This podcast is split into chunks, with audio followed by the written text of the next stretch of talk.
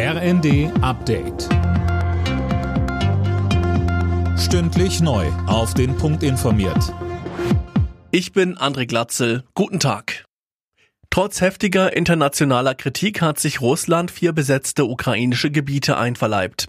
Kreml-Chef Putin und die Separatistenführer unterzeichneten dazu ein entsprechendes Abkommen. Dirk Justes. Bei der Propagandashow im Kreml hielt Putin zuvor eine Rede, wo er die Menschen von Donetsk, Luhansk, Cherson und Saporischia als Russen bezeichnete.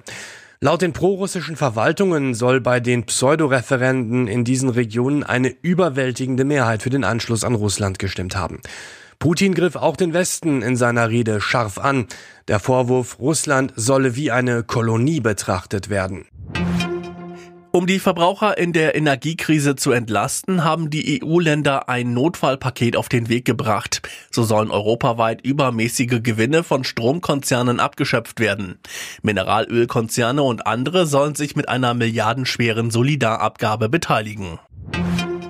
Arbeitgeber können ihren Beschäftigten in den kommenden Jahren bis zu 3000 Euro steuerfreie Prämien zahlen. Das hat der Bundestag beschlossen. Sönke Röhling, das ist Teil des dritten Entlastungspakets und soll den Menschen helfen, die hohe Inflation abzufedern. Allerdings stellt sich die Frage, wie viele Arbeitgeber davon Gebrauch machen werden. In der Verwaltung mag das Geld dafür vorhanden sein oder in der Industrie. Da werden sicher einige Firmen die Prämie auszahlen. Aber gerade im Mittelstand haben viele Unternehmen im Moment genug damit zu tun, überhaupt über den Winter zu kommen. Die Konsumlaune geht zurück, das führt zu einer Auftragsflaute und die Materialengpässe und die hohen Energiepreise machen auch vielen zu schaffen. Da sind 3000 Euro extra pro Mitarbeiter bei vielen Firmen einfach nicht drin. Nach der Länderspielpause geht es am Abend in der Fußball-Bundesliga weiter. Dabei treffen zwei Krisenclubs aufeinander, der FC Bayern und Bayer Leverkusen. Die Münchner haben seit vier Ligaspielen nicht mehr gewonnen.